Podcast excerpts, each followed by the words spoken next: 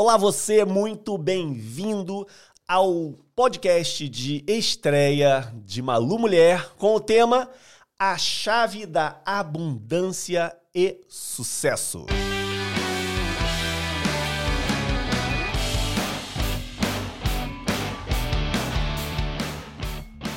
Vem aquela grande pergunta: o que vem à sua mente quando você ouve a palavra abundância? Provavelmente riqueza, segurança. Não precisa se preocupar com a origem do seu dinheiro, ser capaz de dar livremente. É nisso que a maioria das pessoas pensa quando pensa em abundância. E acredito no poder de criar riqueza abundante.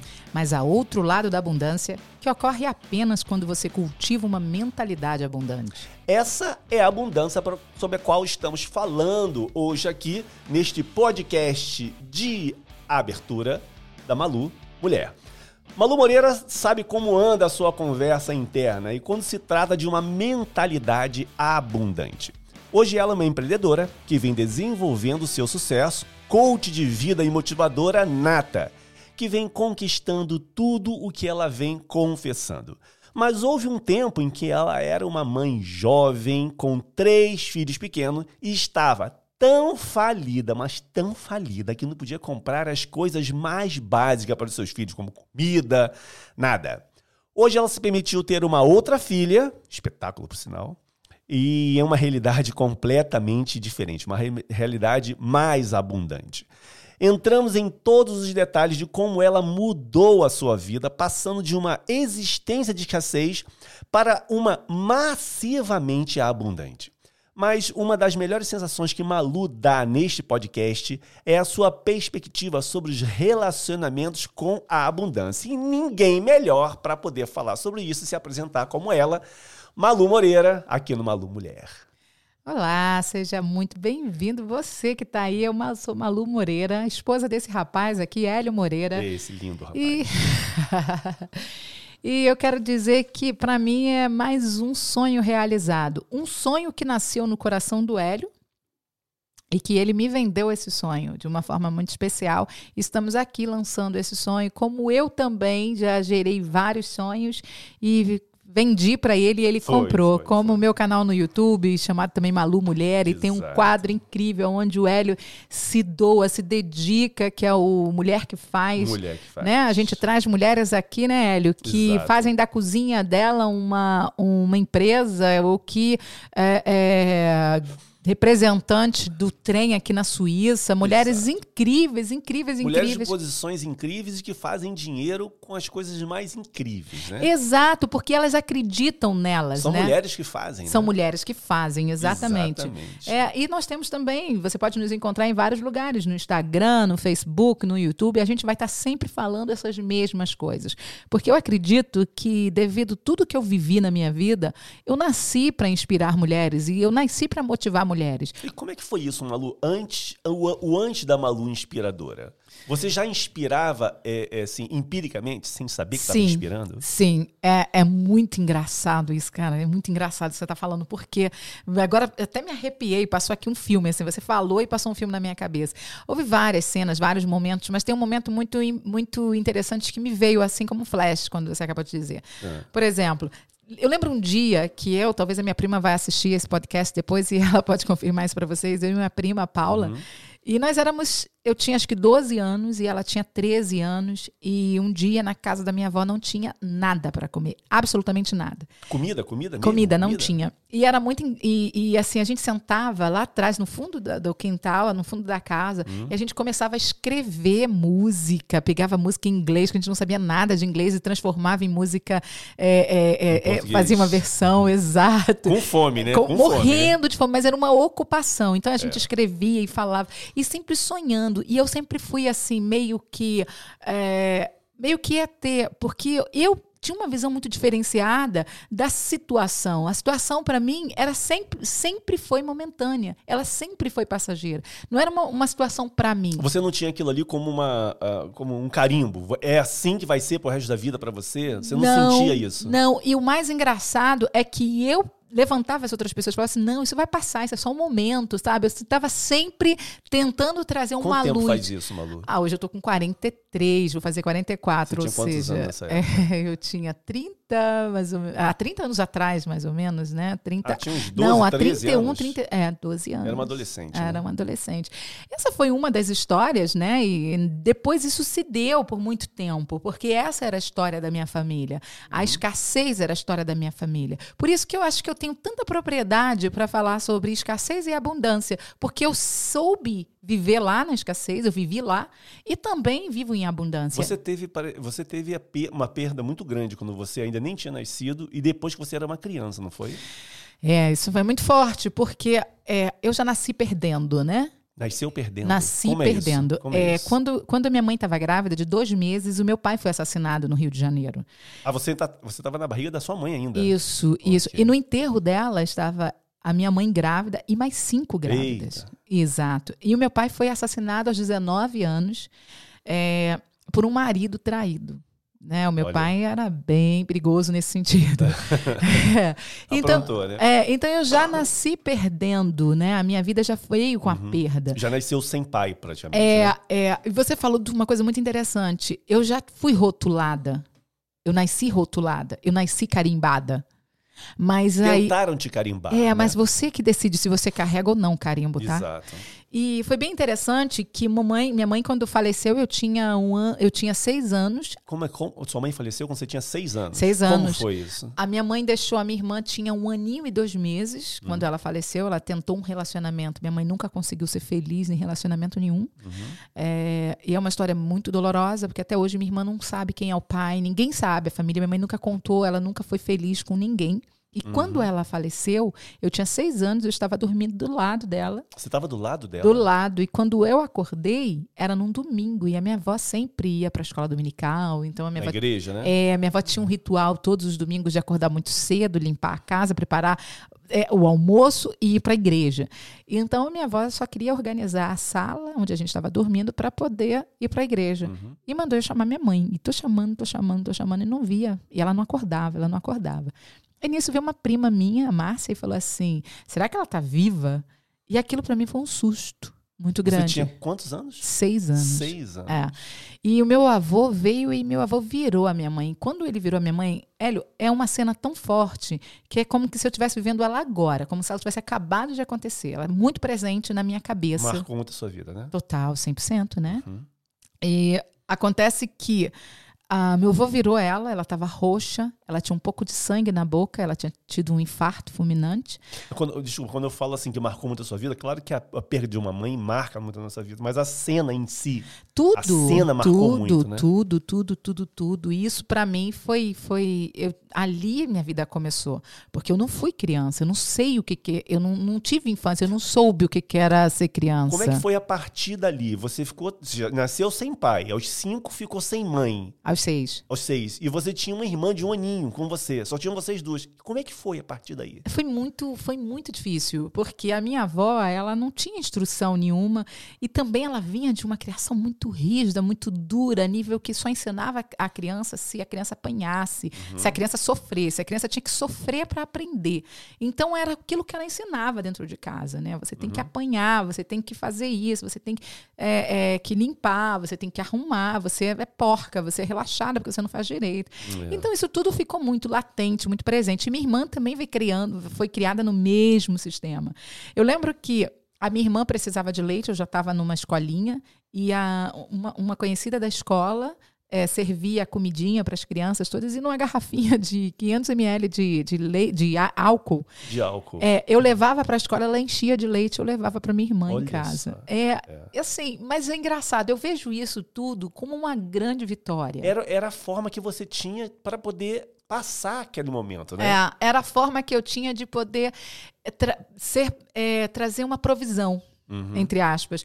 E ali foi, foi assim. Então, passei por várias cenas. En- Engraçado, você falando isso, a gente vê é, claramente que, por mais que tinham dificuldades, já, já, já, já reinava dentro da tua cabeça, ou então brotava dentro da sua cabeça o sentimento de abundância. Sempre. Ou seja, trazer um leite dentro de uma garrafinha de álcool já era uma abundância. Sim, na Porque situação é. não tinha nada, então aquele Ah. leite já era uma abundância. É, Se é. você enxergar dessa forma, você começa a ver Exato. que pequenas coisas podem começar a se tornar abundância, né? É. abundante na tua vida. né? Desde que você tem essa mentalidade, né? Exato. Porque se você tiver uma mentalidade assim, ah, só isso, poxa vida, só é 500 ml de leite, ah, isso é muito pouco. Aí é a escassez. É a escassez e a reclamação e uma série de coisas que só atrapalham o fluir da sua vida, porque a vida é fluida. Uhum. Então, dependendo daquilo que você lança para cima dela, as palavras que você lança, ela fica pesada, ela fica difícil, então não flui.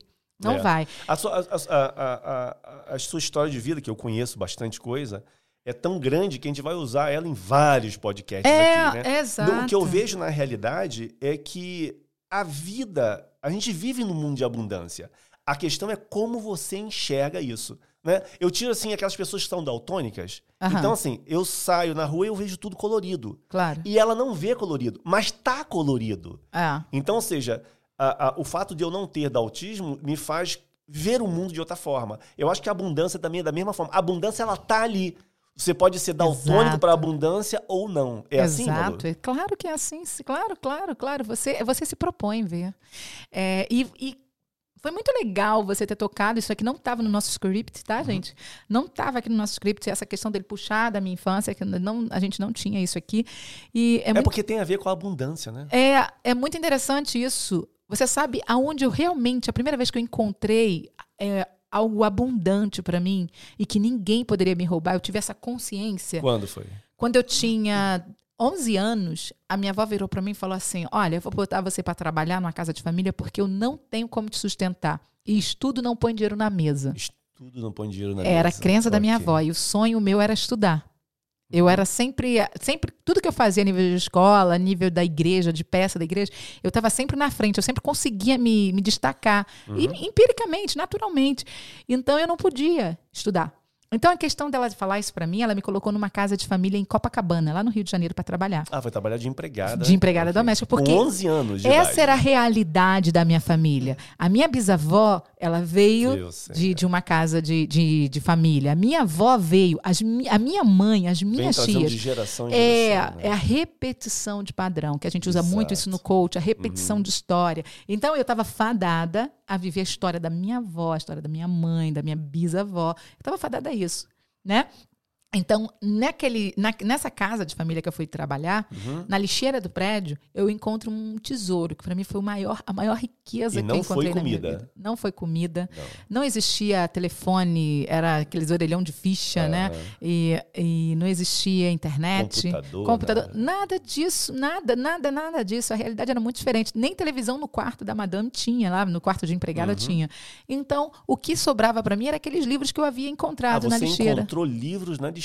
Um tesouro maravilhoso, uma pilha de livros, da qual eu levei para o quarto e as, e às noites eu lia aqueles livros. Olha. Então eu entrava num mundo diferente, num mundo totalmente diferente. Eu li de tudo, li, li, li de serial killer, eu li livros de, de romance. Você, o que você apanhou, você leu, O que né? eu peguei, eu fui lendo. E para mim foi rico demais, foi maravilhoso. Uhum. Porque eu entrei num mundo que eu jamais teria oportunidade de entrar se eu continuasse dentro da casa da minha avó. Uhum. Entendeu? E foi, foi bacana. Então ali eu tive contato com a abundância, a abundância da mente, a abertura da mente. Eu posso fazer com que a minha mente seja abundante para que tudo na minha vida seja abundante Agora, também. o que, o- o- do jeito que era a sua vida, do jeito que estava fadada a ser a sua vida, e do jeito que ela se transformou hoje, você acredita que isso aí é, é o acreditar no mundo de abundância, é acreditar na prosperidade, acredi- acreditar nisso? Você começou a acreditar mais fielmente nisso quando você começou a ver alguma, algum sinal? Como é que foi? Na verdade, Hélio, é, eu até escrevi aqui uma coisa bem interessante sobre isso, porque nós vivemos num mundo de abundância. Sim, sim, é o que nós nós, falamos. vivemos num mundo de abundância. É o que nós falamos de ver o mundo Exato. colorido ou olha, não, né? Olha só a natureza. É. A natureza é extremamente abundante. Olha para os rios. O rio é capaz de produzir peixe, pre- os peixes em abundância, água potável em abundância, sabe? E a água está sempre se renovando e, e- e- há um, um renovo nas árvores, no- no- no- nas Uhum. frutas. Olha para a natureza. Se nós nos vermos dessa forma, como a natureza é, acho que não teria o que tem hoje. A questão é como eu me vejo. Sim. É como eu me olho. Eu tinha tudo para dar errado. Eu tinha tudo para viver uma vidinha repetindo lá, morando no mesmo local, não ter casa direito para morar, não ter comida direito para comer. Uhum. Mas eu optei por pensar diferente. Eu tinha um mundo paralelo que esse mundo da minha imaginação me fez viver uma coisa diferente. E hoje a ciência explica que o cérebro não difere imaginação de realidade. Então eu entendi que como esse mundo da imaginação que eu vivia é, me ajudou a transformar isso, né? Então assim, este este é o mundo que eu escolho acreditar e prosperar nele. É um mundo em abundância. No entanto, alguns optam por ver as coisas de maneira diferente. Eles veem as coisas como um fardo que precisa fazer em vez de bênçãos que fazem. Ou seja, é, eu tenho que trabalhar, eu tenho que, que levantar cedo amanhã. É, eu tenho que, eu, eu tenho, tenho que, que. pagar a fatura, eu tenho que pagar o aluguel, eu tenho. É sempre com muita dor. Eu tenho, fica parecendo uma obrigação Um- pesada, ruim. Né? É, é um- uma carga nas costas. Então, quando você troca esse eu tenho que fazer isso, ah, eu tenho que ganhar dinheiro. É claro, nós temos que fazer várias coisas, é um dever, né? Sim, sim. Nós temos o o dever. O ter é um dever. Uhum. O ter não pode ser uma obrigação. Eu tenho que pagar as contas, normal. As minhas contas não se pagam Mas não sozinha. ficar confessando É, isso. e não né? viver aquilo como se aquilo fosse um peso para você. Uau, eu tenho dinheiro para pagar minhas contas. Parabéns. Uau, eu posso pagar minhas contas. Exato. Não é? Uhum. Eu posso colocar o combustível no meu carro. Eu posso morar num apartamento, eu posso morar numa casa. Uau, sabe? Vibrar pelas coisas que você tem. É, Malu, você está falando uma coisa muito interessante e o que a maioria das pessoas às vezes faz é não se dar conta de quanto que ela deveria ser grata pelo aquilo que ela tem hoje. Exato. Porque eu- foi uma reportagem, eu não sei dizer é, exatamente a, a- a- porcentagem correta, mas mais de 90%, mais de 90% da população mundial não tem essas coisas combinadas. Um teto para Uhum. morar, é, um- qualquer, qualquer teto, tá? Qualquer teto. Qualquer comida na geladeira, qualquer dinheiro no bolso e uma cama para dormir. Exato. Mais de 90%. É uma loucura. Da população não tem isso combinado. Como nós vivemos no mundo ocidental, ou seja, é, num país desenvolvido, né? A gente pensa que isso aí é a minoria da minoria da população. Não, e não é. Não é. É a maioria da população. É. Que nós não damos conta de que se eu começo a agradecer né, pelo aquilo que eu já tenho, eu começo a ser mais abundante. Até nas Exato. minhas palavras eu começo a ser mais abundante. Exato. E abundância, a gente não está relacionada só a dinheiro. Não, não. A abundância está relacionada a toda a sua vida. Né? Quando a gente trabalha no coach, a gente trabalha é, 11 pilares. E nesses 11 pilares que nós trabalhamos no coach, nós procuramos ver os que estão. O pilar que está muito crítico, o que está crítico, o que precisa de dar uma atenção, ou o que está abundante, o que está legal, o que está fluindo, entendeu? E tudo isso tem a ver com o caminho que nós usamos, a maneira que nós pensamos faz fluir Uhum. da parte física, sabe? E aí você olha assim e fala assim: Uau, eu podia fazer isso, por que, que eu não fiz isso antes? Porque você não pensava assim, você pensava com dor. Uhum. Eu tenho que.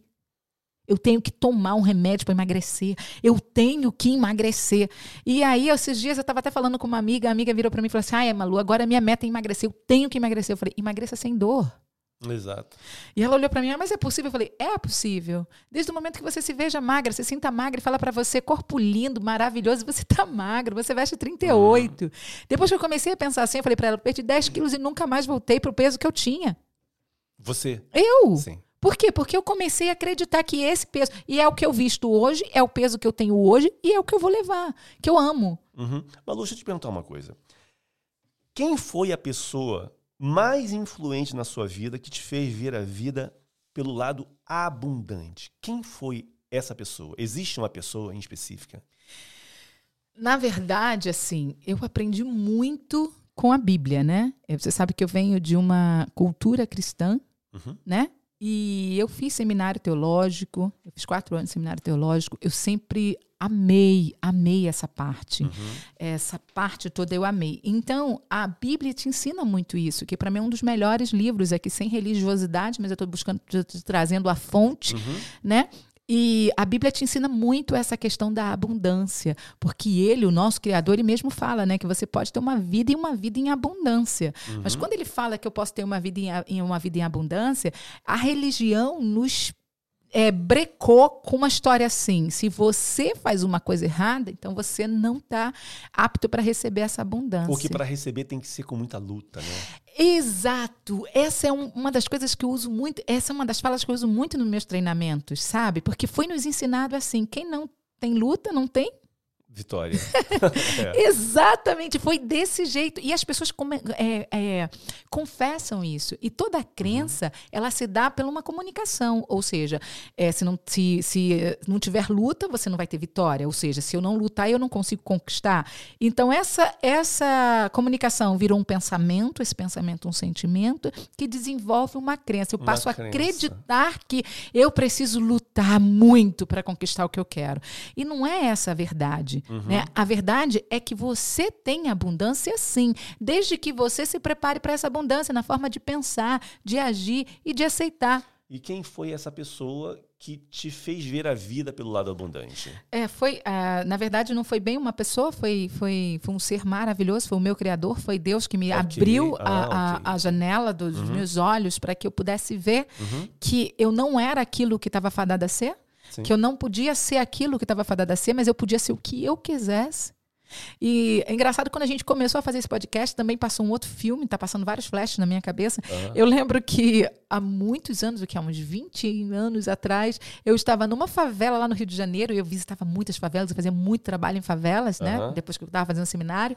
E eu estava fazendo um programa de rádio, uma rádio pirata. Ah, tinha muito, né? Tinha muita rádio pirata. e eu estava lá, fazendo isso aqui que a gente está fazendo hoje, você imagina. Só que a rádio não era minha. Era Quanto de... tempo atrás isso? Ah, acho que uns 20, 22, 22 anos por aí. É, é. E essa mentalidade, então, Deus é, é, passou essa informação. Eu recebi essa informação de que eu posso viver uma vida em abundância. Uhum. Então, essa informação está livre em qualquer livro. Na Bíblia está escrito essa, essa afirmação, mas em qualquer livro de PNL, de reprogramação neurolinguística, você vai encontrar essa afirmação muito forte.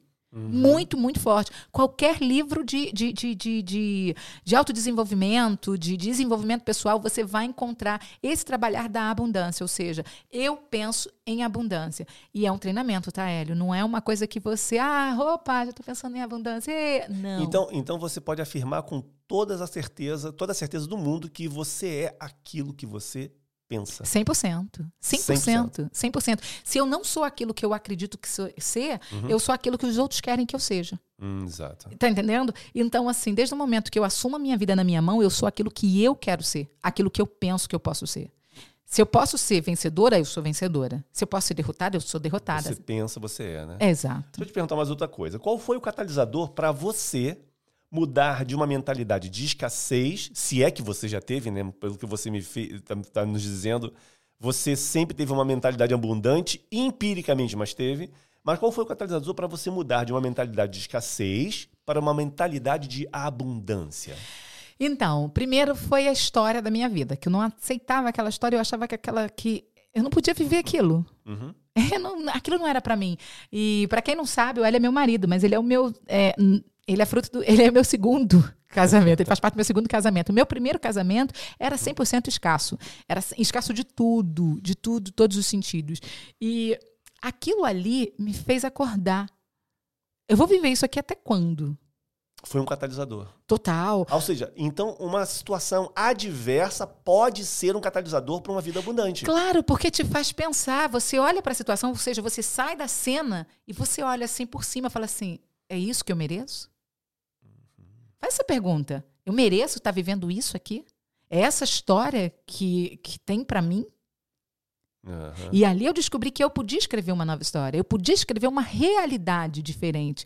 E quando eu comecei a me sentir insatisfeita, totalmente chateada, aborrecida com a real situação, eu tinha obrigação de mudar. E a única uhum. arma poderosa que eu tinha era a minha mente. É.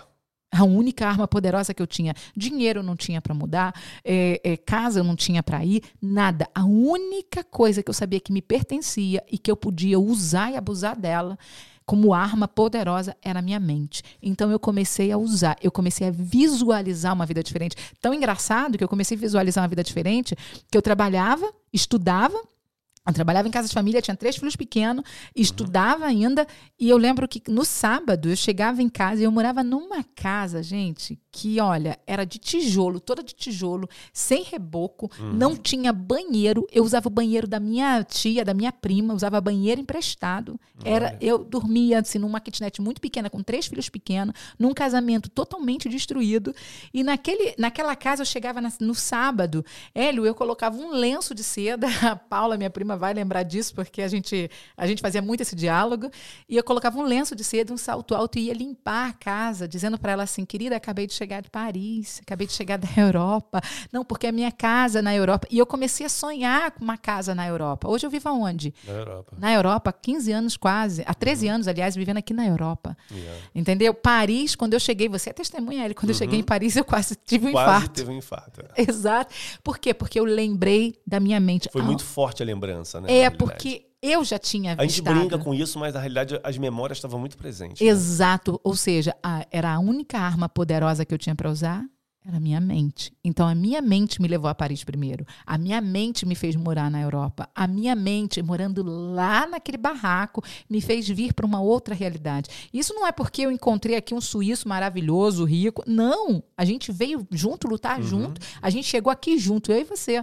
E a gente tem conquistado a cada dia por causa da nossa mente. Não é a força do nosso braço, não é a força do o poder do dinheiro, é o poder que está dentro de nós, que é uma arma mais poderosa do que qualquer arma. Se as pessoas soubessem o poder da mente, não ia ficar no automático, ia realmente se lançar para aquilo que elas desejam e sonham. Você vê então. Então, fica uma dica para todo mundo que está ouvindo a gente que às vezes a situação mais adversa que ela pode estar passando agora pode ser realmente um catalisador, ou seja, pode catapultar ela, pode Exato. jogar ela para uma vida de abundância Exato. com toda a força possível. Né? Às vezes as pessoas pensam assim, ah, o que vai me levar para uma vida de abundância é eu começar a ter uma vida melhor. Não, você vai começar a ter vida melhor quando você, às vezes, está passando pela maior adversidade.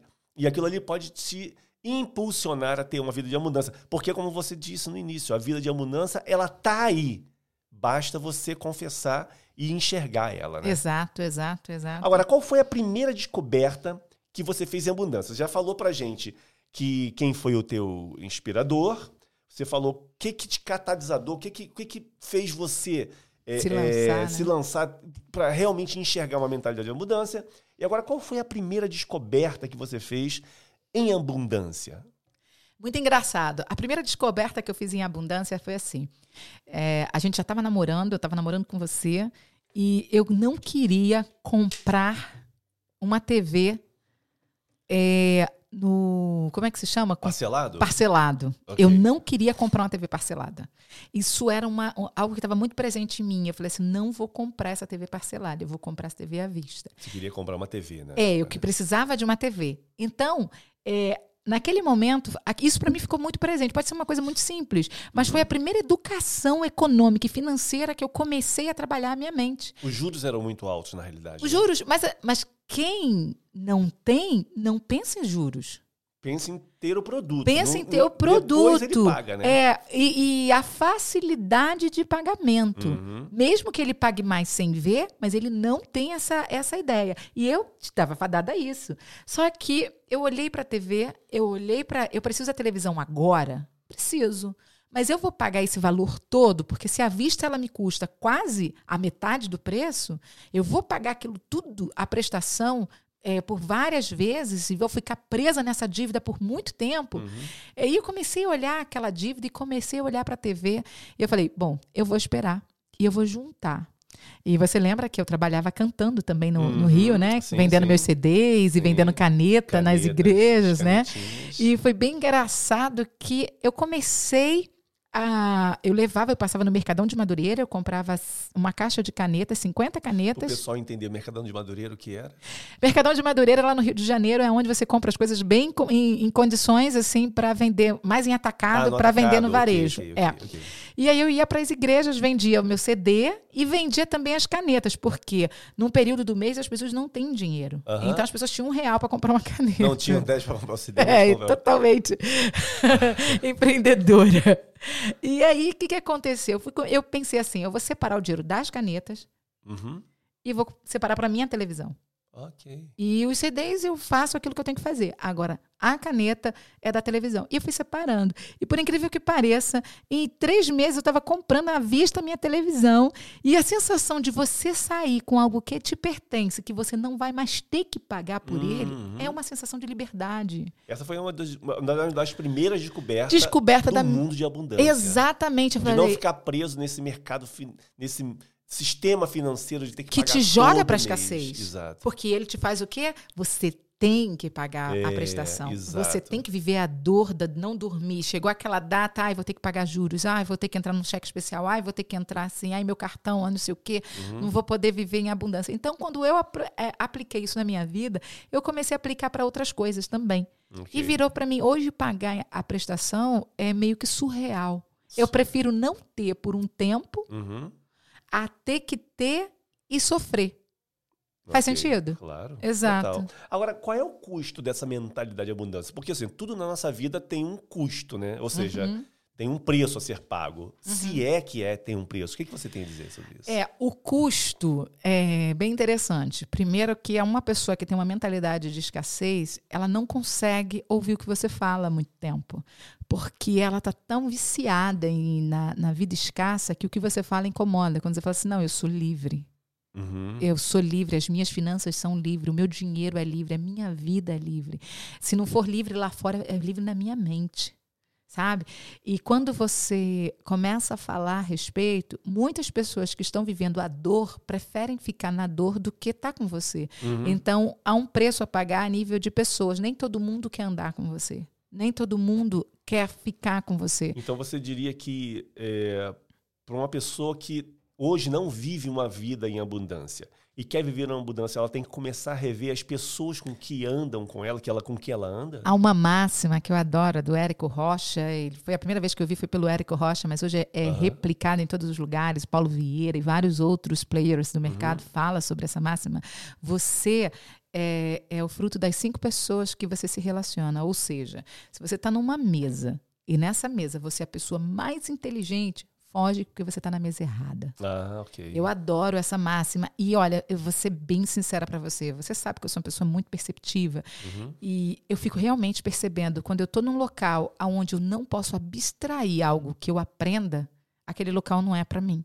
Ok. Você está entendendo? Então, quando você. É um preço que você paga. Nem todo mundo é, tem aquela pessoa que vai ser um amigo para beber uma cerveja com você, uau, bater nas suas costas, jogar uma bola. Vai, ser, vai ter aquela pessoa que vai falar assim com você: olha, vê, assiste esse vídeo aqui, porque ele tem tudo a ver com aquilo que você fala, tem tudo a ver com aquilo que você é. Olha, vamos fazer isso juntas. Olha, São pessoas que nisso. somam, né? Exato, são pessoas que querem. E, e quando você se junta a essas pessoas, é uma energia que contagia. Uhum. Tanto para a escassez quanto para a abundância. Então, reveja bem, porque é um preço a pagar. Às vezes você tem que quebrar com algumas pessoas, romper, aliás, com algumas pessoas, para poder ter uma vida em abundância. E quando isso acontece, é bem difícil. A gente tem, a gente tem exemplo disso que chegou um ponto ano passado que a gente pegou e pediu a Deus, falou assim, tira das nossas vidas Uhum. essa pessoa. E a pessoa saiu. É. E a nossa vida mudou. Sim. Então não é que a pessoa seja ruim, é porque não está em linha. Então não tá é, em linha. Tá é. tudo bem do jeito que a pessoa tá vive. tudo bem, Tá mas tudo certo, cada um mere- tem a vida que merece. Exato. Porque você constrói a sua vida, né? Exato. A questão é, não fala, não, não, a, a energia não cruza. A sua energia de pensamento abundante, de, de, de, de prosperar, de conquistar, de riqueza, de atrair as coisas boas para sua vida, com aquela pessoa que está sempre reclamando, com aquela pessoa que é sempre pessimista, com aquela pessoa que vê o mundo sempre de forma cinzenta, né? Uhum, Daltônica, como foi o exemplo que você falou, não vê o colorido da vida. Então não tem, não tem como a energia se cruzar ali. Então, quer dizer, para a pessoa sair de uma vida de escassez e entrar numa vida de abundância e de sucesso, ela tem que realmente tomar atitudes. Atitude. Sem atitudes, nada acontece. Na verdade, Inclusi- é romper, né? Inclusive até atitudes de ter pensamentos abundantes.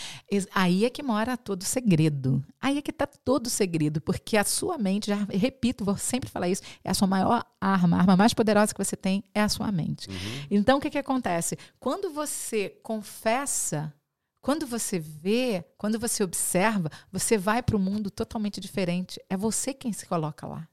Olha que legal. Agora, mais uma coisa, Malu. Qual é a importância da visualização em ação? Explica isso pra gente. Muito, muito top. Muito top essa pergunta, porque eu sou adepta do milagre da manhã. Sou 100% O adepta que, do que é o milagre da manhã, para o pessoal Milagre- entender? É, o Milagre da Manhã é um livro, né, que já foi, já foi traduzido para vários países, vários Inclusive em idiomas. português, né? Em portuguesa. português ele é uma Sim. bíblia praticamente, né? Ok. E o Milagre da Manhã, ele foi um livro que ele me leva para essa força da mente, aonde eu consigo enriquecer a minha mente, aonde eu consigo enriquecer todo, todo o, o- o- a minha parte imaginária e visual Uhum. para poder atrair aquilo que eu realmente sei que posso ter e que mereço ter.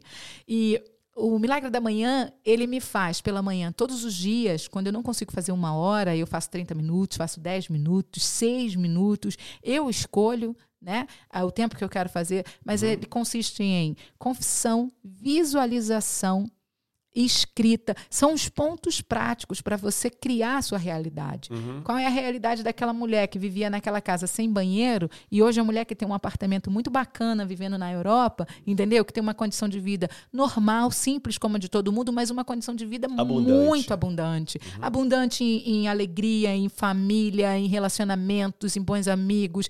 É, eu não falta, não falta nada, eu não tenho dor para pagar as minhas contas. Uhum, uhum. Eu pago as minhas contas, entende? Então, o que, que acontece?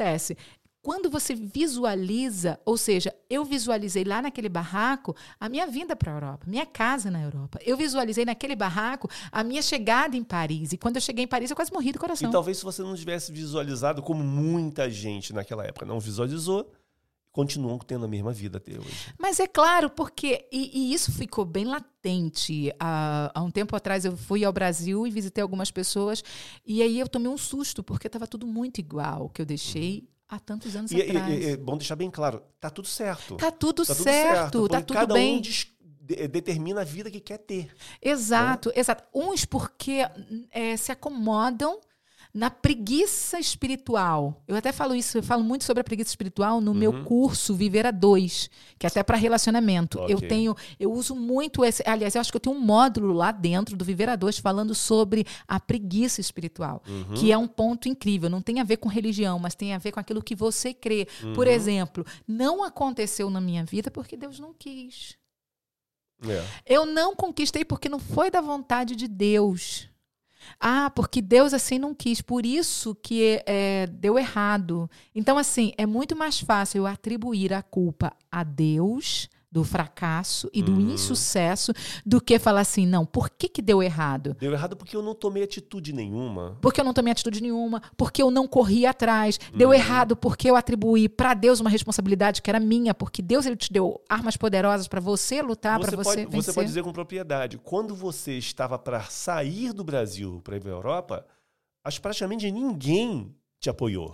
Ninguém. Isso aí foi muito forte pra mim, né? Porque assim, Você é louca. você é? louca de deixar seus filhos aqui, você é louca de, de, de andar de avião, você é louca de morar lá fora. Quando as pessoas viram que, que eu fui, Aí todo mundo fala assim, deu sorte. deu sorte.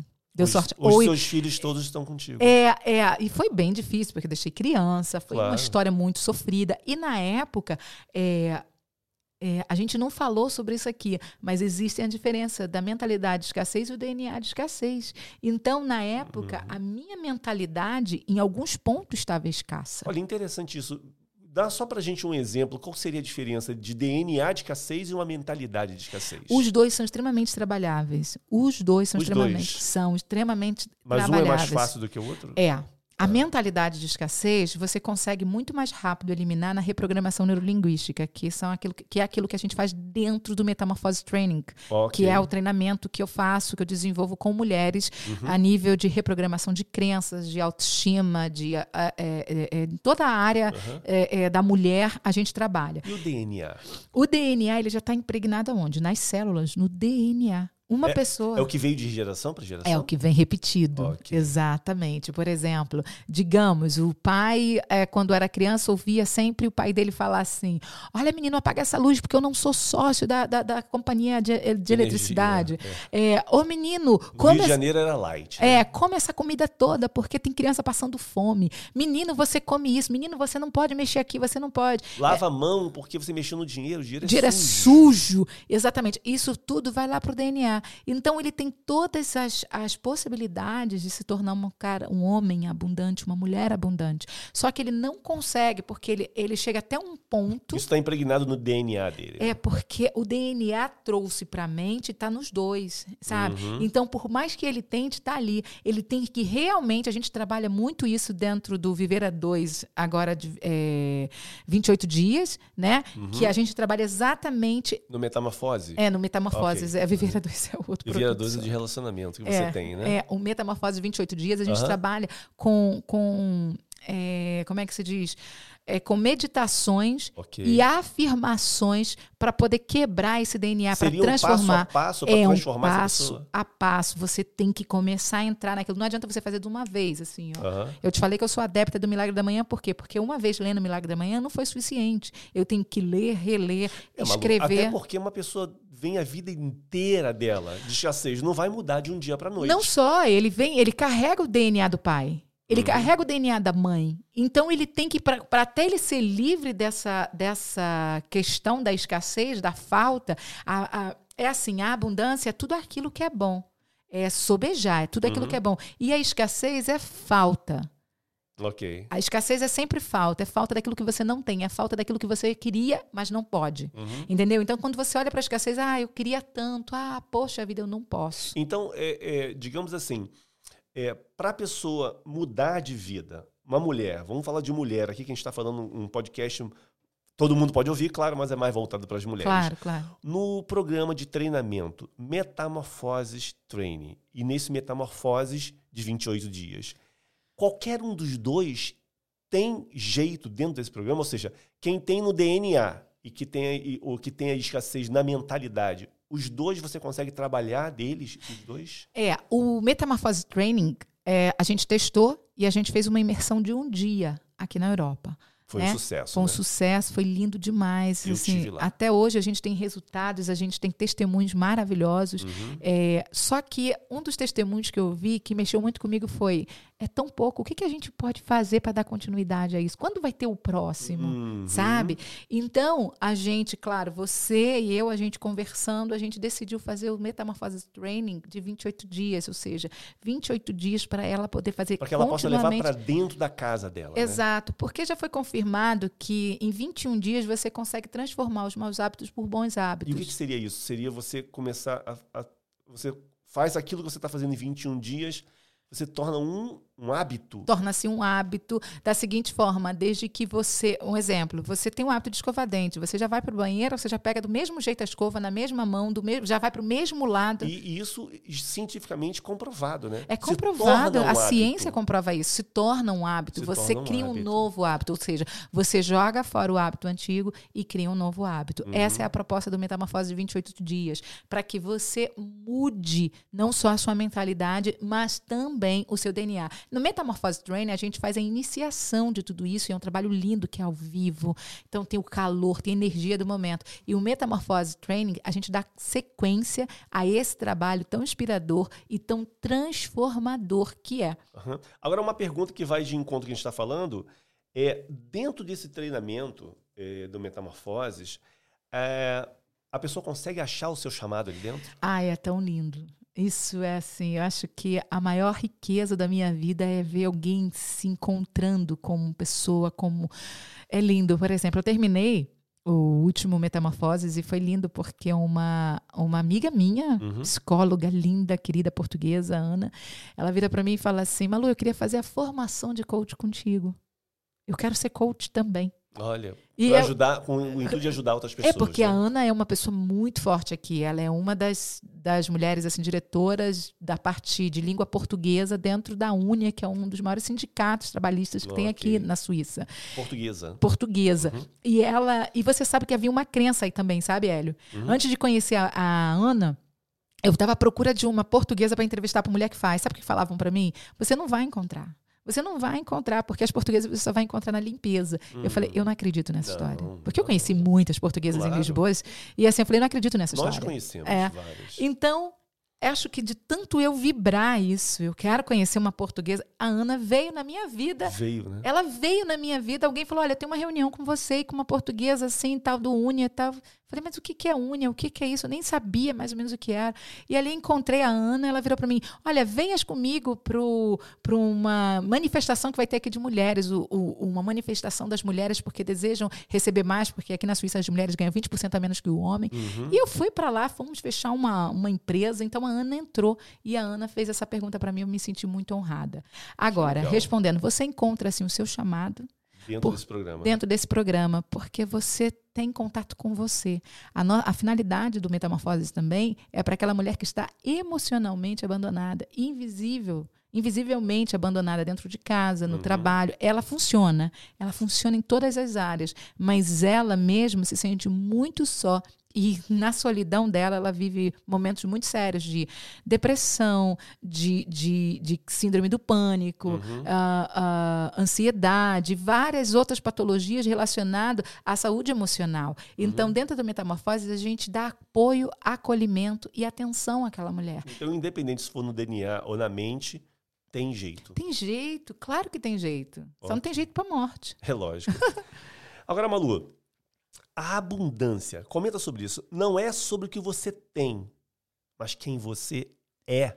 Exato. A gente já falou isso lá no princípio, né? Exato. E o fato de você ser uma pessoa abundante não é você ser um Silvio Santos que fala assim: quem quer dinheiro? Quem quer dinheiro? Não. O fato de você ser uma pessoa abundante é você ver a vida com abundância. Você não consegue ver as coisas com o peso e com a dor. E você sabe que isso é uma transformação neural. Isso é uma, Uhum. uma transformação neural. Aquilo que a gente estava falando já, está falando o tempo inteiro. Sim. Quando você pensa, quando você se reprograma para aquilo, não, eu não quero viver com essa dor. Eu não tenho que pagar o meu aluguel. Eu pago o meu aluguel com amor. É uma benção pagar o meu aluguel, primeiro, porque eu tenho dinheiro, e segundo, porque eu tenho Uhum. casa para morar. Ou seja, é um, é um estado de consciência e gratidão. Sim, consciência e gratidão. Isso tem Exatamente tudo isso. a ver com a abundância. Exato. A, gra- a gratidão, o amor é, é ligada à abundância. Ok. Agora, Malu, para a gente já, já estamos chegando perto do final desse nosso primeiro é, podcast do Mulher Malu Mulher. Agora, fala pra gente as- os 10 princípios da abundância. Claro, é uma prática simples de abundância que você pode começar todos os dias. Isso é porque a, a- é o que a nossa ouvinte vai fazer em casa, é isso? Uhum, Ela já pode botar isso em prática agora? Agora, a primeira Ok. coisa é você sair de casa, olhar, olhar lá fora e ver o que, que é abundante para você. Uhum. Sabe? Anotar num papel, levar um caderninho, ando sempre com um caderninho na bolsa, ando sempre. Porque eu tô, às vezes eu olho para uma mamãezinha cachorrinho com um cachorrinho do lado, um bichinho, um passarinho.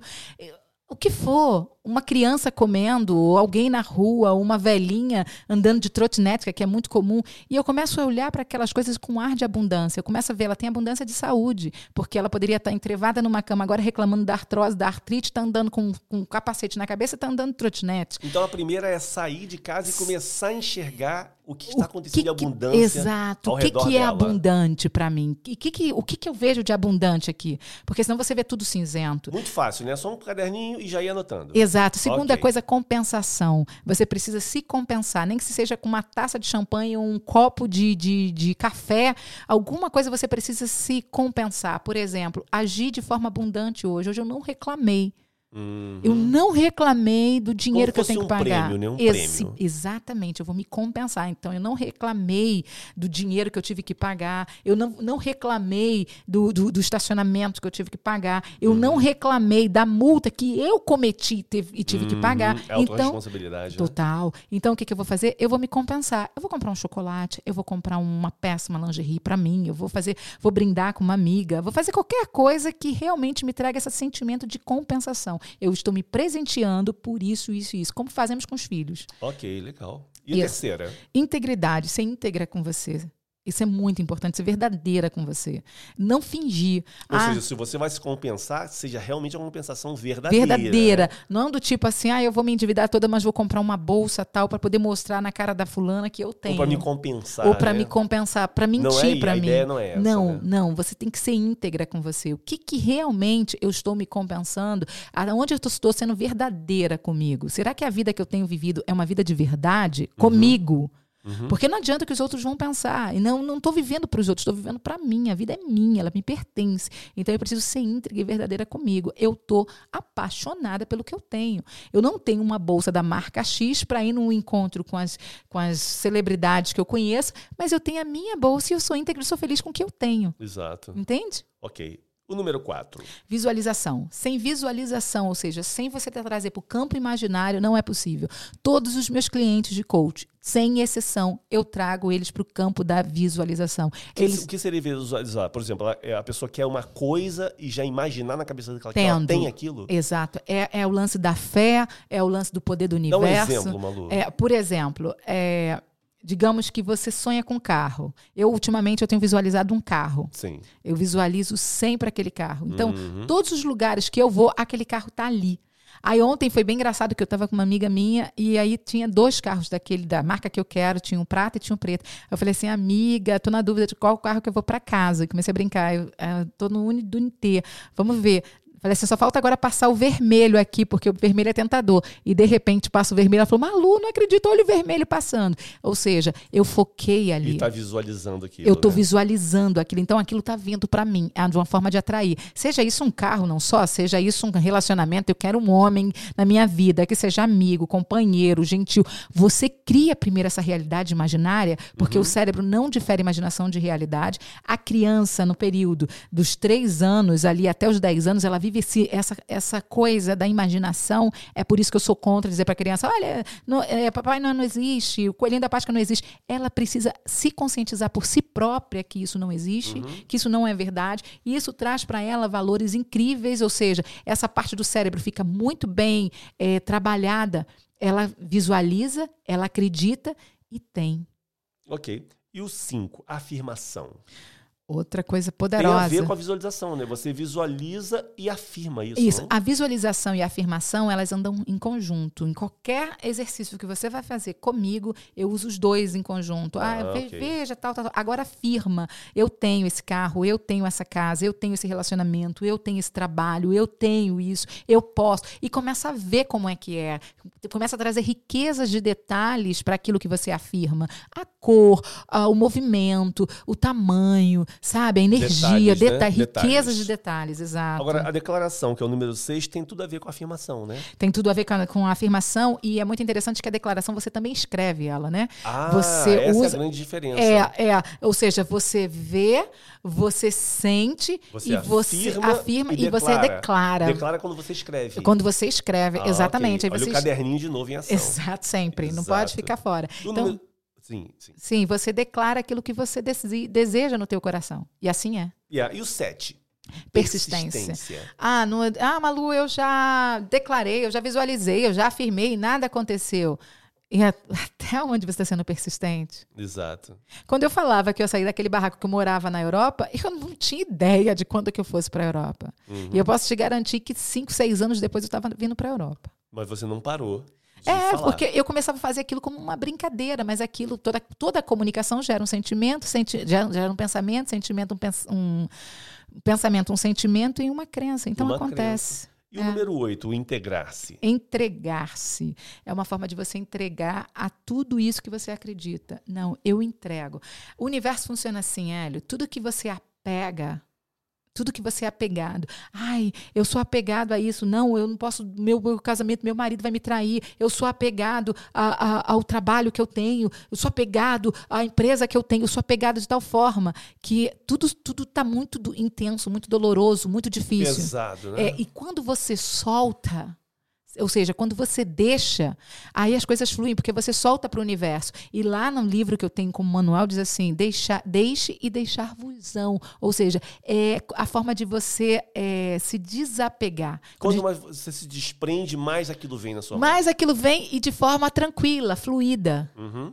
Agora, o número 9, abastecimento. Abastecer-se de coisas excelentes como leitura, como Ah. vídeos, bons vídeos, abastecer-se de boas comunicações, boas informações, abastecer-se de amigos que pensam parecido ou semelhante, ter com quem conversar daquilo que você crê e afirma, entendeu? Isso é um abastecimento. Porque às vezes quando a gente pensa em abastecimento é pegar uma, ah, uma dispensa e colocar tudo na, na prateleira. Então coloque, pensa, pega uma dispensa aí é, é, invisível e começa a colocar leitura em ordem, aquilo que você assiste como vídeo que vai te enriquecer tanto nessa área da abundância quanto na área do pensamento é, é, de crescimento, de expansão, tudo isso.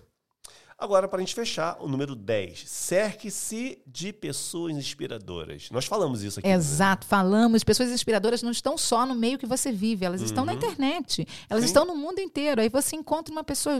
Tem várias pessoas que me acompanham na internet, que como se fossem minhas amigas pessoais. E muitas. pessoas que estão muito distantes e conseguem realmente Essa aproximação. ir se transformar através de ferramentas e tudo mais, seguindo as suas dicas, os seus vídeos, não? Exato. E elas trazem pra mim, assim, inspirações incríveis, porque ela fala assim: olha, eu não te conheço pessoalmente, mas é como se eu te conhecia a vida inteira. Se eu te conhecesse a vida inteira. Exatamente. Esse sentimento, ou seja, são pessoas que nos cercam. Eu, se, eu me cerco de pessoas inspiradoras, tanto é, em português quanto em inglês. Eu gosto muito. E aí você sabe, Malu, que isso também é usado no mercado de marketing de uma forma muito massiva. Por exemplo, é, vamos falar aqui, Coca-Cola, McDonald's.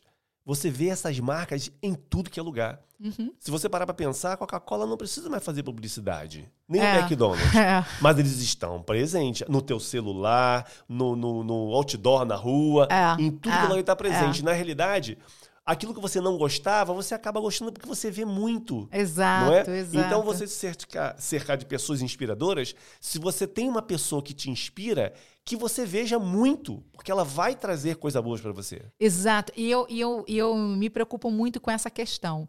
Com quem eu me relaciono. Uhum. É, e engraçado, é até chato falar isso, mas assim, a mim não é paciência, mas quando eu tô perto de uma pessoa que só reclama, eu quero sair de, eu quero ir para longe dela o mais rápido possível. Uhum. Uma pessoa pessimista, então, é, tem pessoas que são engraçadas, que são brincalhonas, você sabe que ela é mentirosa e tal, você não liga, mas uma pessoa pessimista, uma pessoa reclamona é uma pessoa que me incomoda muito. Eu não quero estar perto. É. Engraçado isso. É igual aquele é. desenho, fala, ó vida, ó céu. É síndrome de Hard. É, síndrome de Hard, é exato. verdade, é verdade. Malu, pra gente fechar o nosso podcast Malu Mulher, agora, fala pra gente o que que ela tem que fazer, fazendo, na realidade, fazendo esses 10 passos, ela vai encontrar os princípios da abundância, né? Exato, exato. E qual é a diferença, só pra gente fechar agora essa pergunta final, de, de to- entre tomar uma posição e manter uma posição? Eu É. acho que isso é a coisa mais importante que a gente pode falar depois de tudo que você falou aqui hoje. Exato. Por exemplo, ela talvez aí esque- escreveu, pegou o caderninho dela lá, pegou para escrever, vou escrever tudo isso que a Malu e o Hélio tá falando e tal. E vou tomar uma posição hoje. Eu vou decidir ser isso aqui hoje. Aí amanhã vai estar tudo ali de novo, tá tudo ali na, na- na Exato, prateleira, né? Tá tudo do exato. mesmo jeito. E ela olha e fala assim: ah, mas não mudou. Não vai mudar num dia só. Então você precisa manter essa- esse pensamento de mudança. Uhum. E a forma de você escrever, de você declarar, de você confessar, de você visualizar, isso te dá combustível para você chegar mais perto, a cada dia mais perto daquilo que você quer. Aham. O universo traz mais rápido para você aquilo que você deseja, a vida traz mais rápido, porque você começa a estimular a fé, que é um músculo que temos espiritual dentro da gente. Quanto Uhum. mais você estimula, mais rápido as coisas acontecem na sua vida. Então não tem magia, né? Ou seja, vou fazer hoje e amanhã eu já estou abundante. Não, não existe resultado instantâneo. Não existe. Não existe resultado instantâneo. O resultado, ele é construído. Você constrói a sua realidade. Uhum. Pensa assim, uma parede de uma realidade de abundância, uma parede de, de, de, uma realidade vencedora, uma parede de uma realidade de vitória. Eu construo cada dia um tijolo, eu construo cada dia uma fileira, eu construo a minha realidade hoje. Agora, uma coisa muito interessante que você está falando, é, e infelizmente é a verdade, é, hoje nós encontramos muito, mas muito mais gente com sentimento de escassez do que com sentimento de abundância. E você vê que isso, às vezes, não é pela falta de conhecimento, Não. é pela falta de prática.